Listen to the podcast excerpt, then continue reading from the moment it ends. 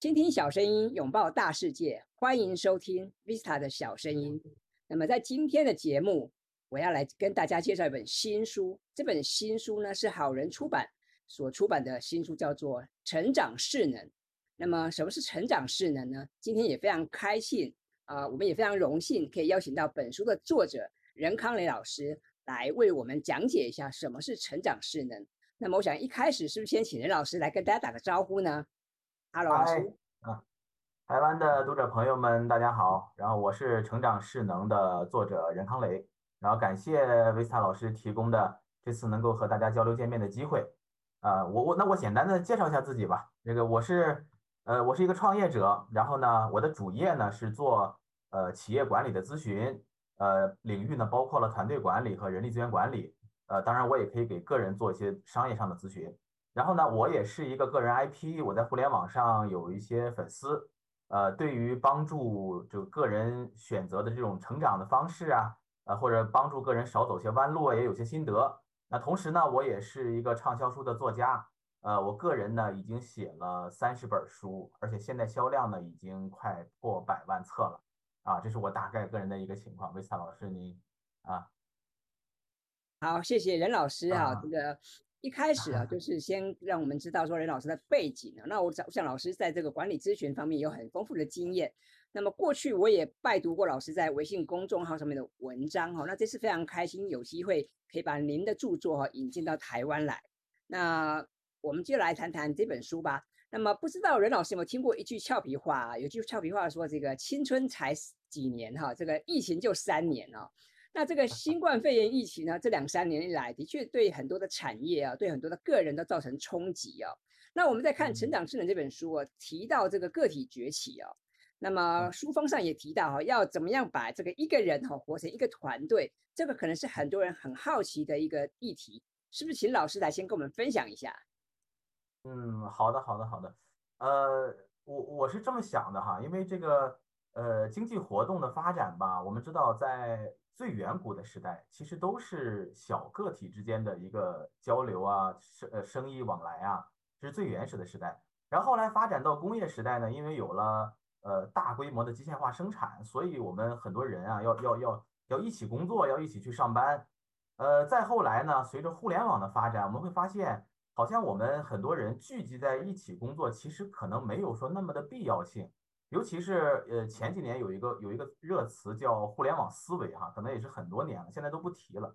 但其实呃互联网思维有个很重要的点，就是说我们人和人的连接，我们可以通过互联网就能够完成，我们不需要说我们一堆人凑在一起啊。所以我们能看到世界上很多的那些比较牛的人吧，他他其实不需要这种就是这种大规模生产的呃，就是凑在一起。比如说巴菲特啊，他生活在这个。美国的奥马哈市啊，它是一个非常小的城市，好像全市人口才三十多万，但是它呢，生活在一直住在那个城市，但是它却能拥有一个商业帝国。所以其实我们能看到，呃，你做多大的规模，你有多大的经济这个这个总量，它跟你的这个团队的数量，呃，可能是没有那么大的相关性了。尤其在互联网时代啊，不是那种以前的工业化时代。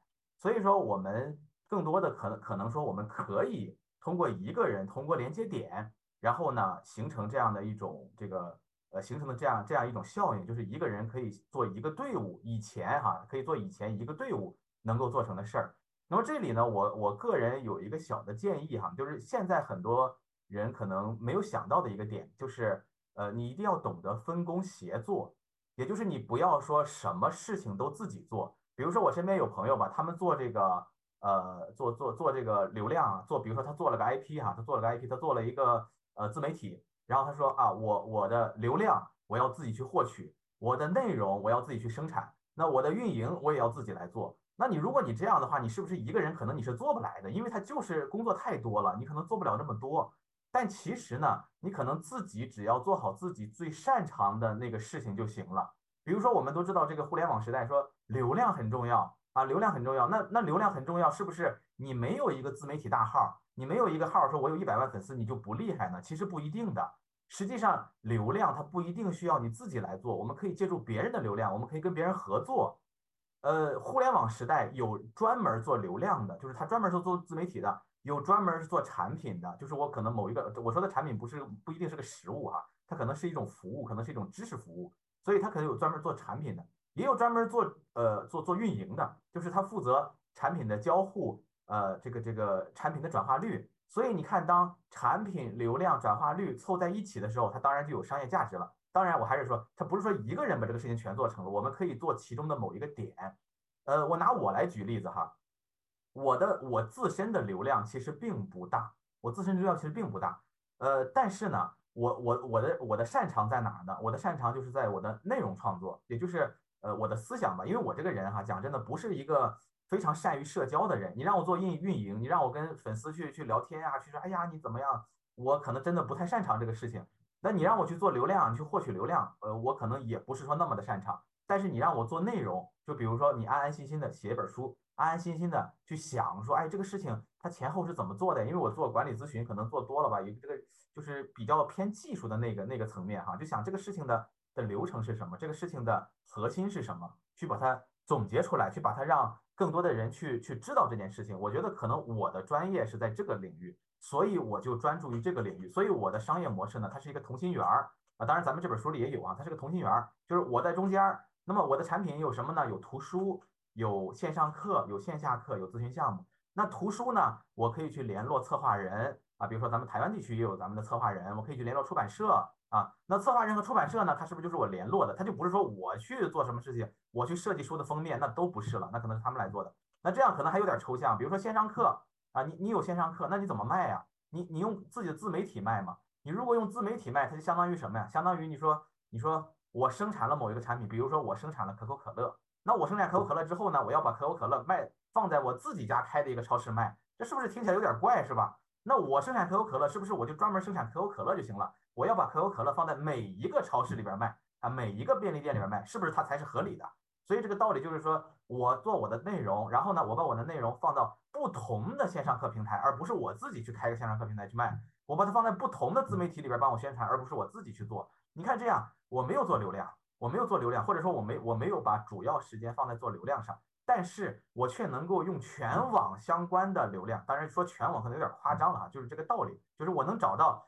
找到那些事情，然后我呢就做好我的可口可乐啊，我就做好我的这个产品，然后呢把我的产品去去推向市场，这样的话就形成一个呃一个一个链接。你看，这其实就是呃怎么用怎么用最小化的代价，怎么用最小的成本，怎么用一个人能做的事情去链接更多的人啊，去找到把更多的人卷入这个这个这个商业模式当中，让更多的人跟我产生一个关系，产生一个生意上的一个交流。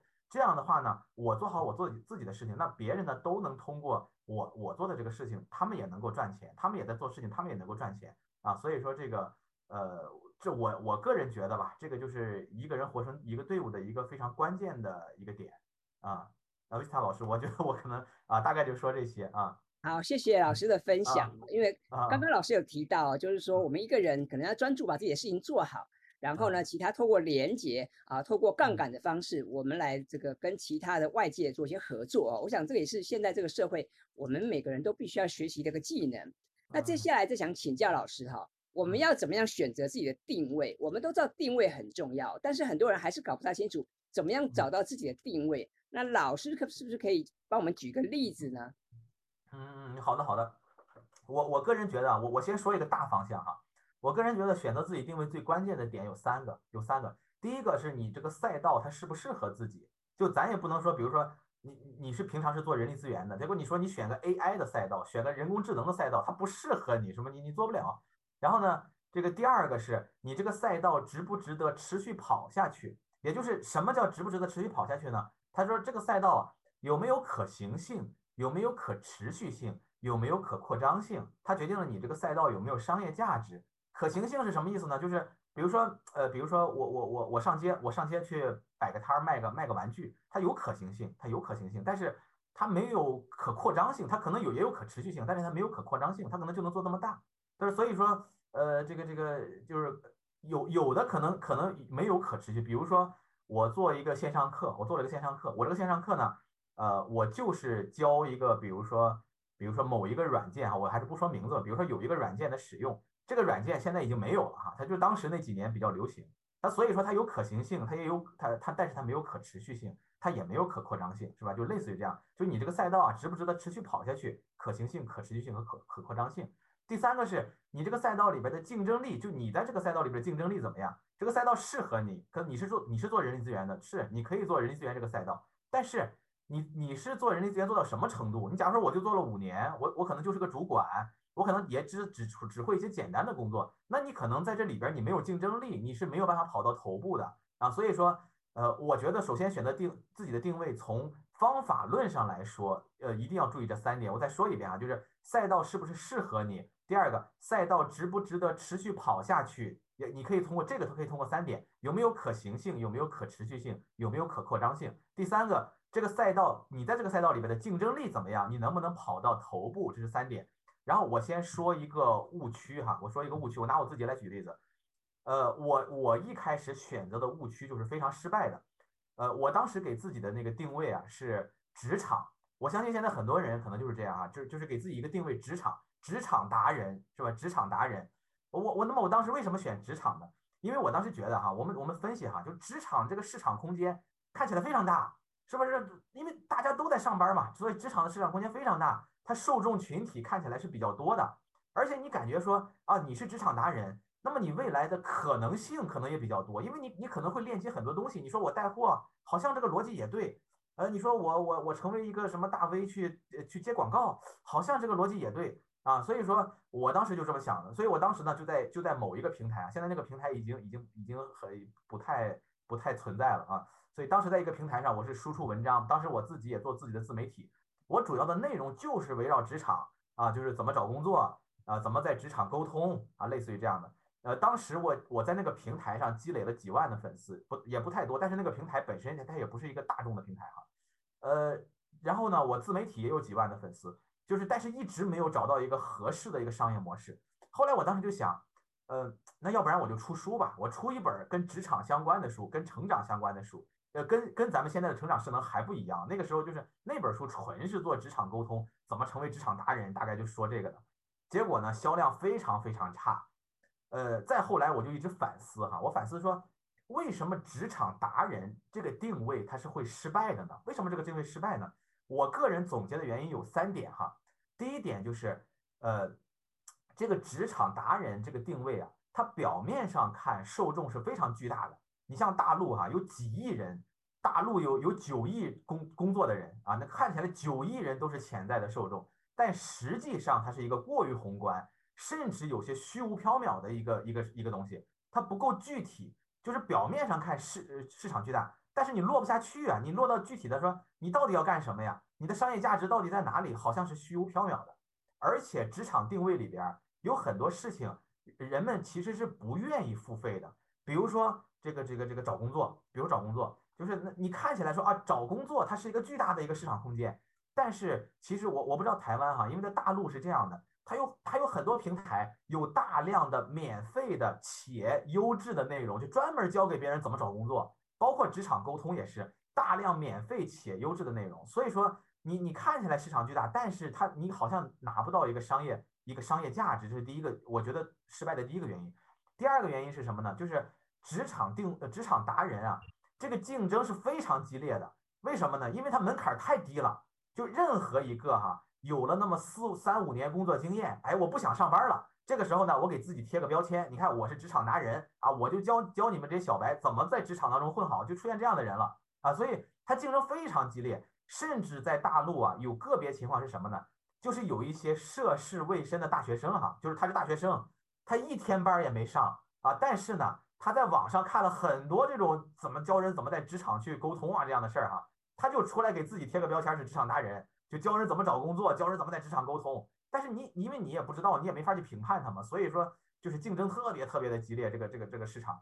然后第三个错误是什么呢？就是这个这个他。职场达人这个定位，它究竟是解决什么问题？他是说不清楚的啊！就是你到底解决什么问题，他说不清楚。你说不清楚，他就没有什么价值。我们说，你做个人品牌，可口可乐啊，你你渴了，它能给你解渴，而且它是甜的，它能给你愉悦感，是吧？它能解决问题。但你这个职场达人，你能解决什么问题是吧？他很多很多时候他说不清楚，因为你你你你你可能没法给自己定位，所以说他就是个失败的。那么我我后来呢，我就聚焦到了我的这个老本行，就人力资源管理。我发现这个这个就成功呢，也是因为呃不能说成功嘛，就是一个一个小的一个成就吧。啊，它就是呃也是一个定位相对正确的。那么这个我为我当时后来考虑为什么要选这个定位呢？呃，我的考虑是五点啊。第一点是我当时想，就这个市场空间有多大啊？我在想市场空间有多大。那么大陆有多少人力资源管理从业者呢？啊，我当时就根据一个行业粗略的估计哈。大陆的人力资源管理从业者有超过六百万人啊，大陆有超过六百万人，呃，并且呢，每年有大约六十万人会离开这个人力资源从业者，他就不干这个工作了。但是也有六十多万人会加入这个行业，也就是它有大约百分之十的一个流动，呃，而且总体的人员数量是上升的。那么这就说明什么？这说明我有六百万的盘子和六十万每年新增的这样的一个人人人口的一个数量。你看我选择的，我原来职场九亿人，我现在人力资源六百万人，是不是？就是你看起来他，你看起来虽然你的你的这个量变小了，但是其实你更聚焦了，你解决的问题也更也更加的明显了，而且的商业商业价值也更高了。那么第二个点是什么呢？第二个原因是，呃，我当时就想说，人力资源管理它有哪一些商业机会呢？就这个东西它变现怎么变现呢？我当时想说。你想想，人力资源管理哈，在大陆，它每个企业都能用到。就再小再小的企业，它可能人力资源只有一个人，可能从事的基础工作，但是他的老板反而会想说，你这个人他没有创造价值呀，你就是个文员啊，你能不能给我创造人力资源管理该有的价值呢？啊，这个时候他就有这种学习的要求，所以企业端的要求是非常非常大的，尤其中国经济去崛起嘛，企业端的需求是非常非常大的，所以上到企业主，下到人力资源管理者。中到中基层管理者，也就是企业当中的中基层管理者，他会想说，非人力资源部门的人力资源管理应该怎么学习呢？所以你看，我我一想，哇，这个商业价值它不仅仅是六百万的 HR 从业者，它还包括了整个中国企业的这个 B 端市场，就企业主以及各级管理者。你看这个这个领域，其实它潜在的商业价值又会变大了。同时呢，我我我我看到我我后来出那个团队管理的书，比如说小团队管理的七个方法啊，这在台湾也也也有台湾版本。就是这个，你看后来出这种管理类的，它已经不是人力资源管理的，它是教给 leader 如何做好管理，呃，市场表现也非常非常好，就是因为从人力资源管理这崛起，然后慢慢慢慢往外辐射的，所以你看这第二个点，商业机会也是非常巨大的。那么第三个点，我看的是什么呢？我看图书销量，就是你表面上看它商业价值是大，那么你能不能确定它商业价值真的大呢？这个时候怎么办呢？我当时看的就是中国人力资源管理品类的图书销量到底有多少。那如果它销量足够高，是不是就说明这个市场应该是巨大的？所以我当时就看说，那中国每年人力资源管理图书销量大概有多少呢？所以我当时就看，大概有两百四十万册，大概有两百四十万册。这个数字虽然啊和一些大品类相比不算高，但是它能够代表它是一个非常非常大的一个市场份额。那我当时就给自己定了个目标，说我有没有可能达到百分之十的市场份额？如果我达到百分之十的市场份额，那就是二十四万册。那我每年卖二十四万册的图书，是不是也是一个非常不错的成绩以及经济收益？是不是？所以我当时就想啊，这是一个好好的市场。那么第四点，我我为什么做这个呢？我当时就想说，那么这个领域看起来这么好，它的头部 IP 是谁呢？就它的头部有没有一个人正在做呢？其实我做 HR 很多年了哈，我除了知道一些比较有名的老师之外，我还真不知道谁在这个领域里边，人家一说就是哎，这就是这个人。那我还没见过，呃，所以说我当时就想，哎，好像是个好机会哈，算是个蓝海市场啊。当然，我是多说几句，可能有的领域可能是红海市场，但它不代表不值得做哈。因为如果有成功案例，可能反而说明说这个领域里边有成功的人，我就学习成功的人就行了。但是如果没有成功的人，但是不一定代表他他不能做，但是你得按照我的这种相对科学的一个方法去理解这个这个领域到底值不值得做。我我看这个领域虽然没有头部 IP 啊，当时虽然没有头部 IP。但是是有很多名师，而且呃做的是不错的啊。虽然没有头部，但是有非常多的中部和腰部，只是他们没有做成头部。所以我当时就想，还还是可以做的。那第五个是什么呢？第五个就是我的优势。那我在人力资源管理领域，呃，这个优势是非常明显。但是这个优势我就不在这里具体讲了哈。就是我的优势是非常明显的，这跟跟国内很多老师相比，还是很有优势的。虽然算不上，呃，从绝对意义上算不上是个非常顶级的，但是是绝对非常大的优势呢。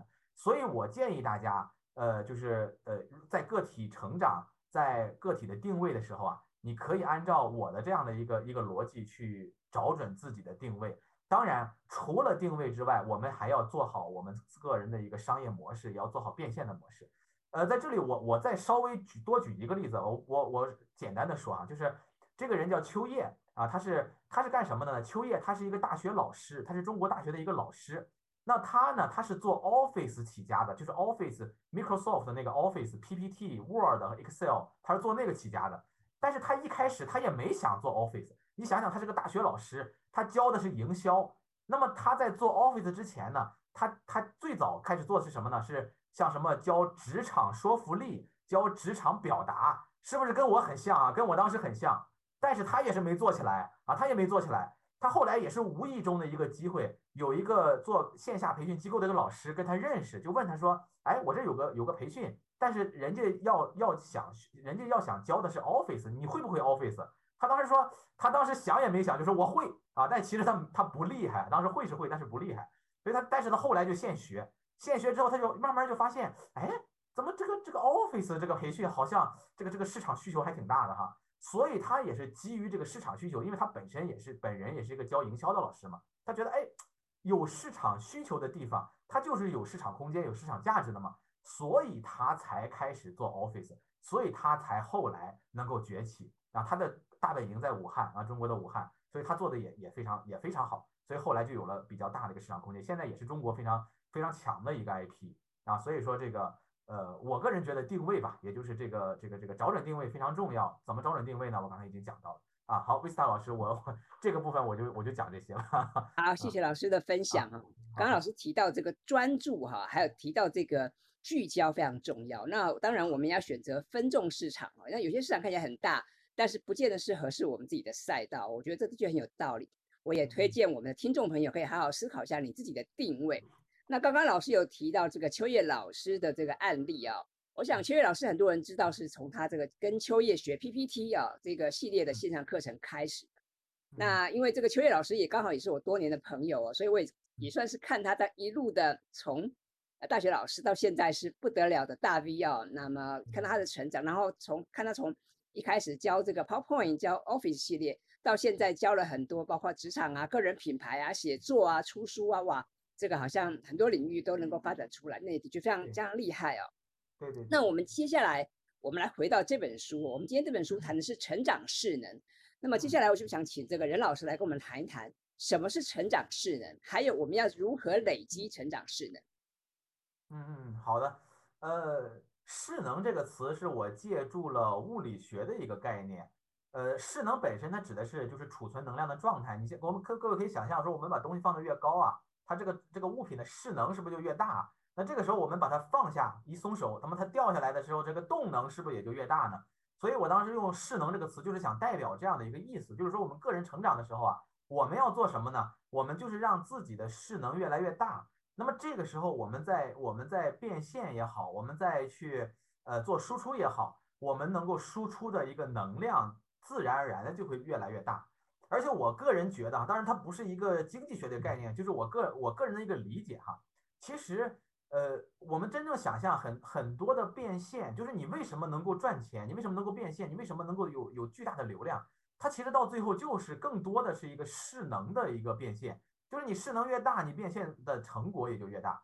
啊，所以这也是为什么，呃，我说这个这个这个要要累积势能，要通过成长来累积势能，所以这本书叫叫这个这个成长势能。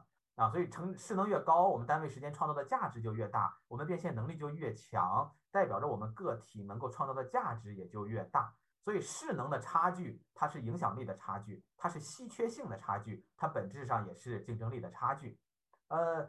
所以说，我们说这个高势能就能带带来高竞争力，也能带来比较大的一个一个变现能力啊。所以这个是《成长势能》这本书的一个基准的一个定位。呃，那么我们怎么怎么样来累积高势能呢？呃，怎么样来积攒自己的势能呢？其实这本这本书里边讲到很多哈，但是我这里给大家举一个例子，举一个方法论、思想层面方法论的例子，就是我我个人发现哈，因为我我孩子小哈，我孩子小，他现在。玩那个积木游戏，他就搭积木，所以我当时看他搭积木的时候，我就突然有一个，哎，有一个有一个想法。你看哈，这个世界上的所有人啊，所有人他无非就是两种典型的活法，所有人都可以归结成这两种典型的活法。第一种活法就是搭积木游戏式的活法，也就是你跟别人玩游戏，就你可以把生活中的任何事情想象成一种玩游戏哈，就是它是个搭积木的游戏，就是我们哎，我们来一起搭一个积木啊，就是你看你搭的这个积木好看呢，还是我搭的这个积木好看呢？这叫搭积木式的游戏。还有一种游戏叫抽积木式的游戏，就是我们提前把这个每个积木搭好，搭成一个方方形状，然后你抽一块儿，我抽一块儿，哎，看咱俩谁最后把这个积木给抽完之后，哎，夸积木倒了，哎，谁就输了，那谁就输了，是吧？其实你你看哈，生活中的所有事情都可以隐喻成这两种游戏。那我们知道搭积木的游戏呢，它看的是谁搭的高、搭的稳、搭的美观；那抽积木游戏看的是谁最后输了。但其实你会发现，其实你会发现这个。搭积木的游戏，它其实是更高级，或者说或或者说是我们每个人都应该做的一个事情。为什么呢？因为你搭积木的这个事情啊，虽然你有也有输赢，也会有输赢，就是别人搭的比你好看，搭的比你快，搭的比你壮观啊，是这样的。但是你可能输给他了，但是你搭完之后，你也得到了一个积木的形态，你也搭起来这么一个一个一个状态啊，也就是说你也得到了一样东西。但是抽积木的游戏呢？哎，最后你赢了啊！最后你很厉害，你赢了。但是你赢了之后，这个积木最后咵全倒了，就什么都最后你虽然赢了，但最后你什么都没有剩下，是吧？所以当当我们再想象一下，当搭积木的游戏，我们我们重复无数次搭积木的游戏，重复无数次，你每一次都输了，每一次都输了，但是你每一次都得到了一个最起码你搭起来这么一个东西，你是得到的。那抽积木的游戏重复无数次，你每一次都赢了，但是你赢了，但是你最后得到了什么？是不是你什么也没得到？因为你只是得到了每一次剩下的一个感觉，是不是？所以说，呃，我个人觉得搭积木的游戏就是成长，就是积累，就是做加法；抽积木的游戏呢，就是损耗，就是就是消耗耗能，就是做减法。我们人生如果选错了活法的话，我们注定会输，我们永远一定将来是一定会输的。因为你你抽积木，你也不可能每次都赢，是不是？所以你一定会输。但是你选对了活法，你选成了一个搭积木的游戏，你就算每次输，你最后也是赢的，啊，最后也是赢的，你最后也是得到的。那么那么好，呃，目前为止可能有点抽象哈，所以我再我再具体一下，什么是搭积木游戏式的活法？比较典型的，我举几个例子哈，什么是搭积木游戏式的活？比如说，我持续的去深耕某一个领域。我持续的去做这个事情，我就要成为这个领域的专家。你像有一本书讲过一个一万小时定律啊，就是你不论什么事情，你你重复一万个小时，你就成专家了啊，你就成专家，你就会成为一个很厉害的。那么我们我们说我我我不用我不止一万小时，我十万个小时啊，我我我可以成为这个领域里边的顶级专家，行不行？那这就是一种搭积木游戏的活法。你虽然可能啊，可能哈，你在积累过程中有人比你更厉害，你不是第一名，你可能甚至也不是第二名、第三名。但是你持续做，持续做，持续做啊！你熬着熬着，哎，发现你就成为这个领域的专家了。这这这是这也是你就算是你没你熬着熬着你没成为第一，但是你是不是也是这个领域的专家？你也可以通过你个人的对这个领域深刻的见解，比普通人更深刻的见解，你也可以获得一些商业价值，是不是？所以说不要在乎那个第一、第二的问题，你就是只持续深耕，你就可以成为这个领域的专家。这是第一点。第二点。你也可以跟一群人去从事一个有价值的创业项目。为什么特别强调有价值呢？它不是说跟一群人创业，它就是它就是个搭积木式的活法，不一定。如果你这个项目在一开始就没有价值，就像我前一个问题说到的那个关于定位的问题，你如果不会选择定位，我相信你可能也不一定会选择项目啊。所以你还是先做好自己，再去跟一群人创造一个有价值的项目。如果你能这样做的话，那么那你也也是一个搭积木的活法。第三个呢，你要学会终身学习，就是说现在这个时代已经不像以前了哈，就是你你只要给自己对自己稍微有些要求，你说我不想成为一个芸芸众生，那么我觉得你一定要终身学习，这是个一定的事情啊，所以说你要不断的去构筑自己成熟的一个心理模式，你不断的学习，不断成长，它就是一个搭积木游戏的活法，呃。再就是什么呢？再就是我们我们更多的去提升个人的竞争力啊，提升个人在这个领域的一个一个竞争力。这个时候不仅仅是深耕这个领域，而且可拿到更多的一些平行领域或者拿到这个领域更多的一些势能的加成啊。比如说我成为是某个第一啊，我成为获获个奖啊或者怎么样的，它也是一种加成。再最再就是筑构筑个人品牌，去不断的做这个高维度上势能的积累，去让自己成为一个品牌，而不仅仅是。这么一个有流量的这么一个人。那我觉得这些它都是一个搭积木式的活法。那那什么叫抽积木式的活法？我我再我也举几个简单例子哈，比如说，比如说你只会你只会每天打卡上班，就我现在只打卡上班，我别的啥也不想啊，我就是说，哎，我打卡上班，我我耗了时间之后，我用金钱，我用时间来换钱。那我觉得我不是否定这这样的人哈，我不是否定这样的人，我只是觉得可能这就是一种抽积木式的活法，就是我只是打卡简单的打卡上班，不考虑任何其他的事情，也不学习，也不成长啊，那个用时间来换钱，那我觉得可能就有点问题。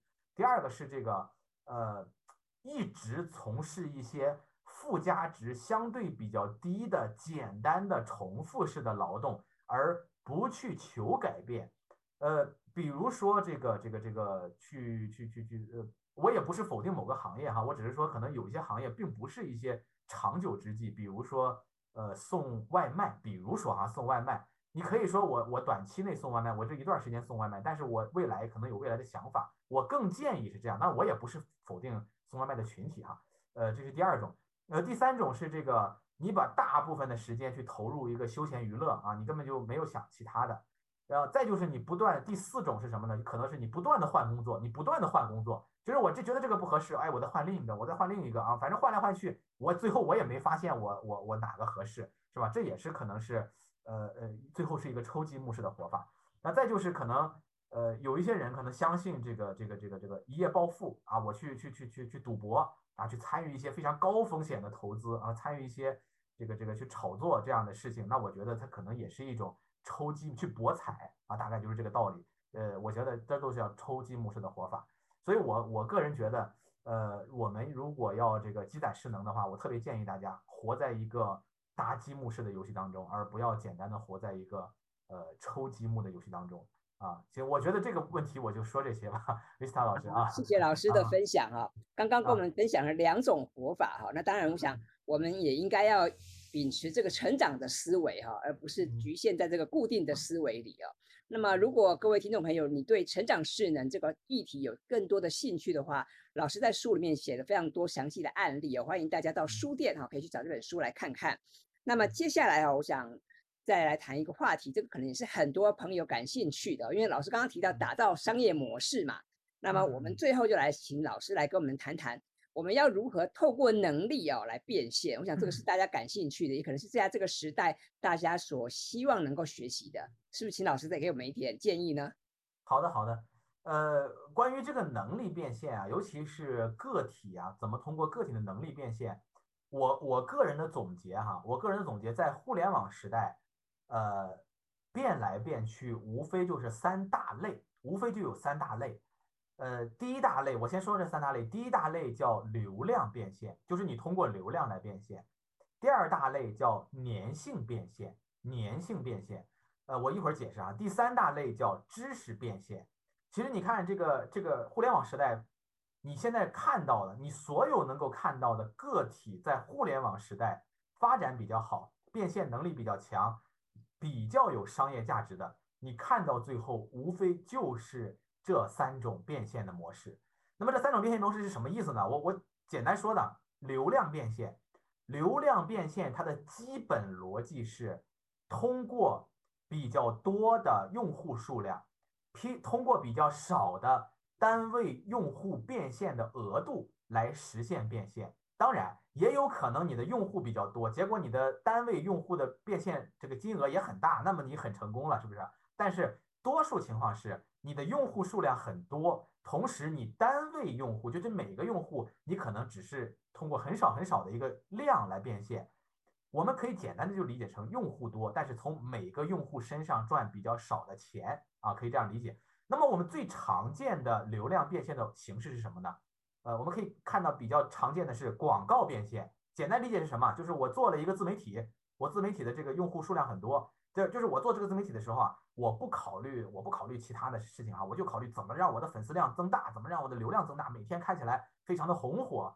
这个时候就会有广告商找你来变现，就算没有广告商找你变现，你也可以主动去找找广告商来，呃，来来来谈合作。那么这个时候呢，他就可以投放广告，投放广告之后呢，你就有了广告变现。那广告变现呢，实际上每个用户是不是真的买这个产品了不一定，但是他你可以做可以打广告。所以说它其实你没有你你简单来说，流量变现的广告变现呢，你可能没有真的让用户去买单，但是是广告商来来为你来为你付支付了你去维护维护用户的这个成本，所以这是广告变现。那第二种叫什么呢？叫微商变现，它也是流量变现一种比较比较明显的一个一个方式。呃，微商变现这个在在在大陆现在呃有的有一些法律上的问题，但是并不是一个全部的一个状态啊，并不是说所有的这个这个这个这个微商都有都有法律上的问题啊，因因为也有些比较正规的一个一个微商的这个情况，所以它是它的含义是什么呢？就是我有足够足够大的一个一个粉丝群体，那么这个时候我通过带货，我通过带货，通过带货，然后呢，呃，这个当然也有一级一级的分销商，这个是合法范围内的一个分销商。这样的话，我就能实现我的这个呃整个的商业逻辑去运作起来啊。通过足够大的一个流量，他就能有可能会买我的这个商品。你看现在，呃，微微商变现现在在大陆慢慢变得就是少了，现在比以前少，但是还存在。现在新兴起的类似于微商变现的一个一个逻辑，在大陆叫叫快团团啊。可能我不知道台湾朋友可能没听说过，它的道理就是就是也是通过微信来实现的，它就是把。把微商能够合法化、规范化的去运作，呃，微商，也就是任何人都可以开团。你开团之后呢，你就可以让让你身边的亲戚朋友来买这个商品。那你团购的这个人越多，是不是这个商品卖的可能也就价格越低啊？大概就这么个道理。它其实本质上也是一个微商的一个道理啊，这个微商变现。在第三种呢，就是传统的一个电商变现，就是我的流量足够大了，那么我通过我电商去去去销售。你像中国有一位网红叫李子柒啊，他他在国外也比较红。但当然现在李子柒也陷入了一个呃陷入了一个一个跟他的那个经纪公司 MCN 机构这这样的一个官司当中啊。但是他之前的那个那个商业模式是非常是非常这个有意思的，就是他李李子柒呢负责流量，李子柒大量的粉丝关注他，他负责内容生产，他做视频，很多人喜欢他，然后关注他。这个时候呢，呃，他的 MCN 机构和他的合作方呢就推出了这个电商。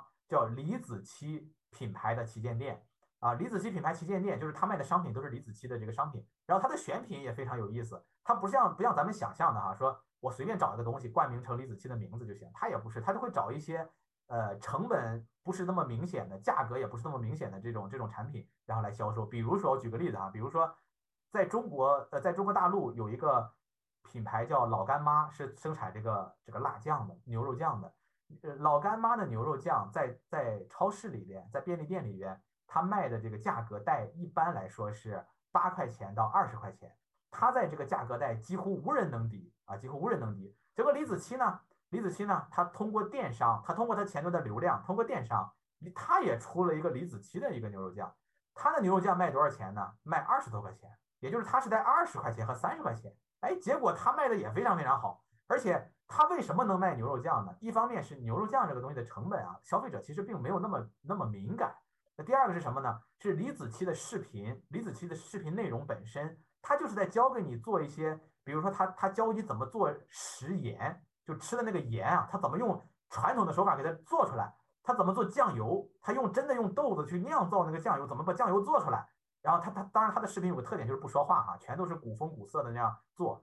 哎，所以你看的这个他这个视频就觉得，哎，这个人做的这个东西好像还挺挺自然化的哈，还挺天然的，还挺好的。所以他这个时候就给他带这种这种这种产品，他就粉丝可能就觉得，哎，这个产品是不是有故事啊？它是不是有故事在里边？是不是？其实老干妈这个品牌也有故事的，但是这个李子柒他也有一个故事，他那个故事可能比老干妈这个故事更跟这个食品相关啊。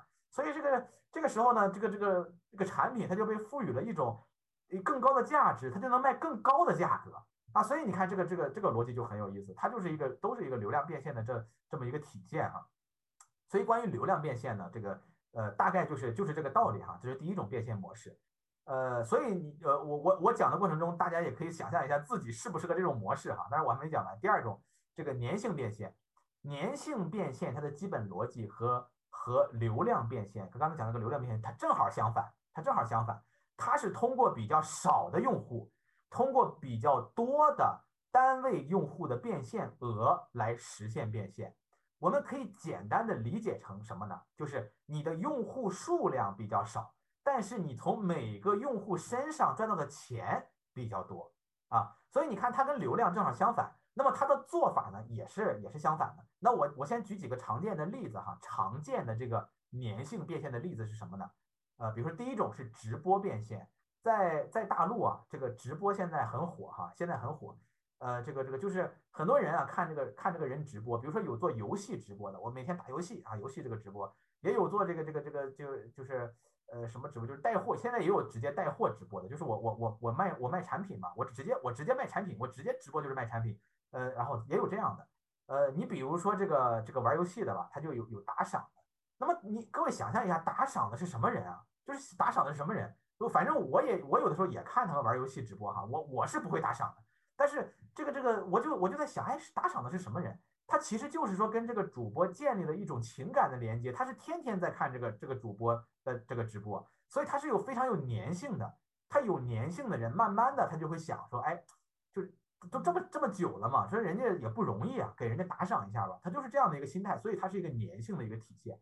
那么，呃，第二种是什么呢？比如说这个这个呃社区变现，呃社社群变现，社群变现，社群变现。我举个例子哈，就跟我生活在一个城市的有有一个有一个这个这个就是专门做社群的一个朋友，他的流量也很小，他不是那种大流量的博主，但是他是什么呢？他是这个有有一群非常信仰他的人。这一群人可能连一千个人都不到哈，连一千个人都不到，但是他就是做个人成长，他对个人成长的这个理解非常深，他会从教练的角度，从很多角度去帮你做个人成长。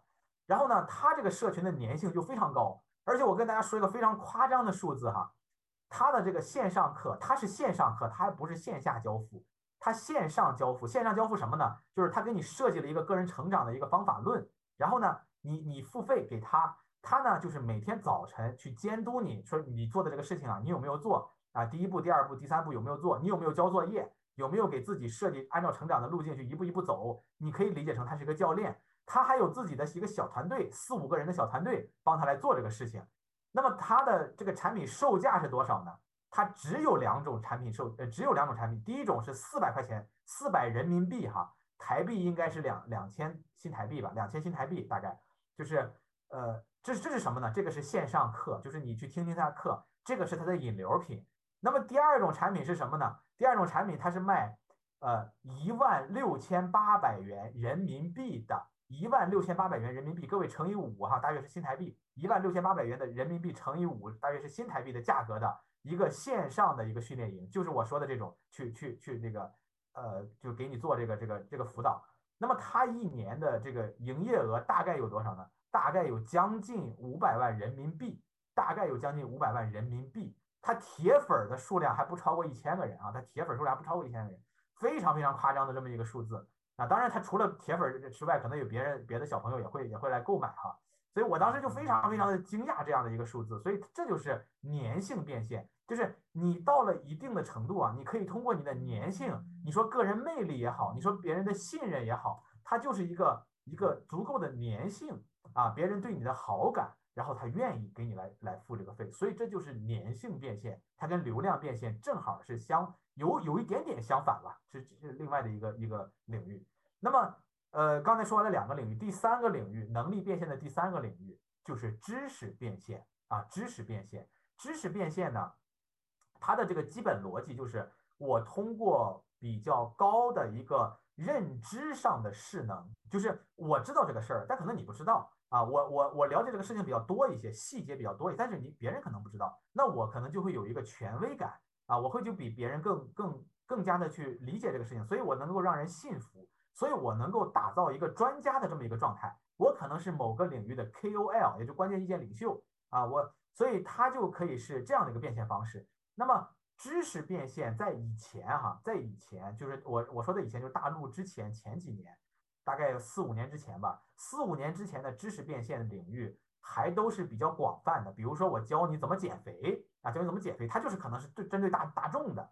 但是近几年呢，大陆的这个知识变现的市场慢慢变得这个原来是蓝海，现在已经变成一片红海了。大家都都在都在拼命的竞争啊，拼命的这个专家都在进来去去去蚕食这个市场。所以这个时候你呈现出一个局面是什么呢？就是大众的市场是不好做的。就是比如说你现在要要去做减肥。在大陆，我我估计可能是很难做得起来的，很难很难。你你说你长得漂亮都没用啊！你说你你是给某某明星 N 多 N 多明星做过什么减肥咨询的都没有用，因为大陆这样的人很多啊，很多人都是这样的。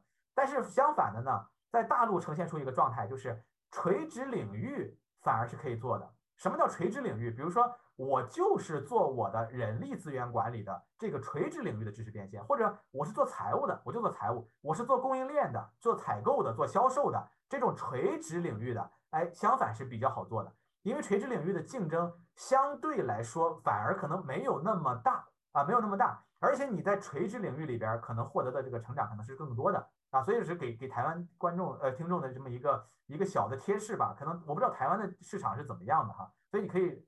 可以可以，这个这个这个拿大陆来横向对比一下。那知识变现呢？它有一个好处是什么呢？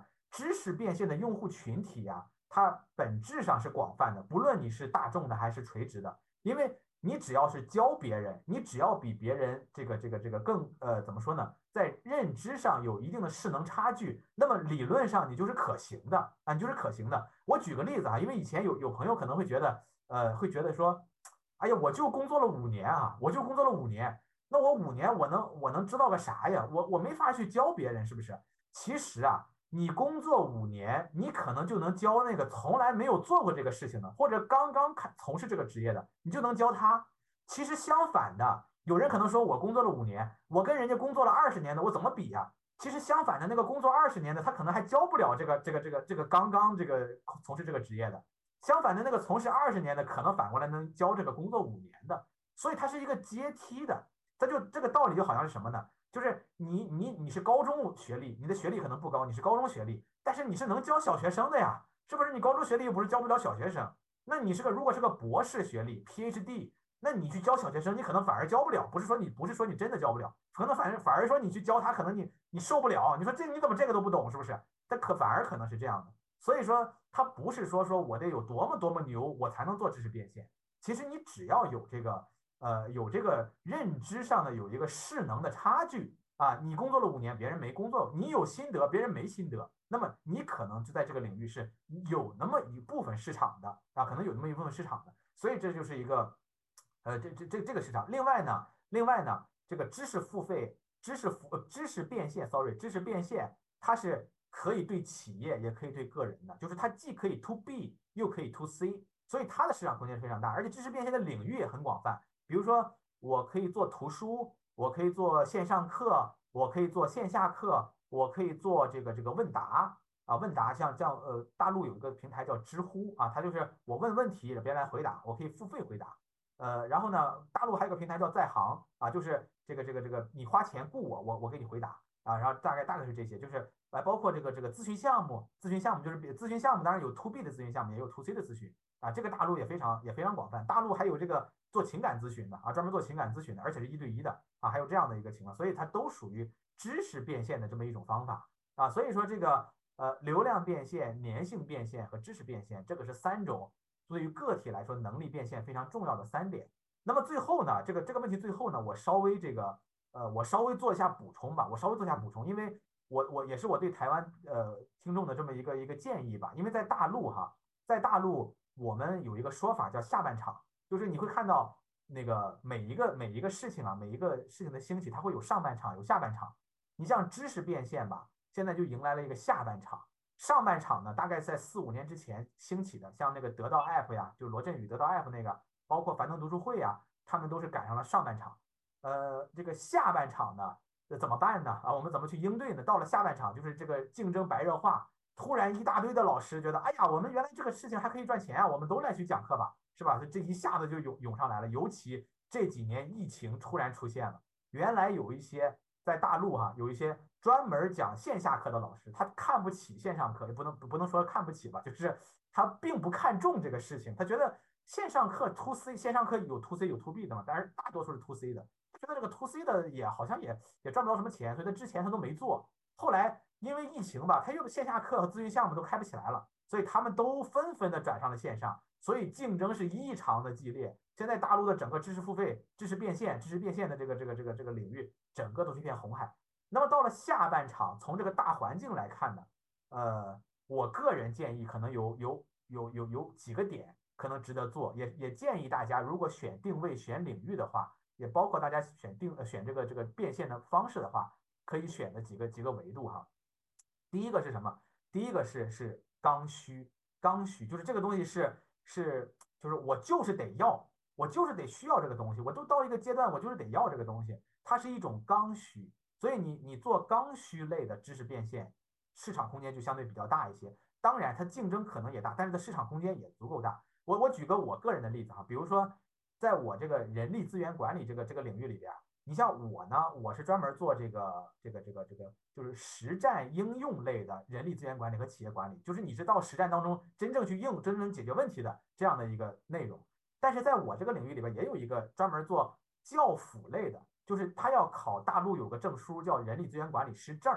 就是大陆就业吧，他需要很多这样的证书去证明自己有这个能力。那么这个时候，那个职场人就需要去考这个证书。那么你要考的话，你不对就有教辅的人去帮他，去教他怎么怎么考试，怎么应试嘛。所以这是个巨大的市场空间，它是个刚需。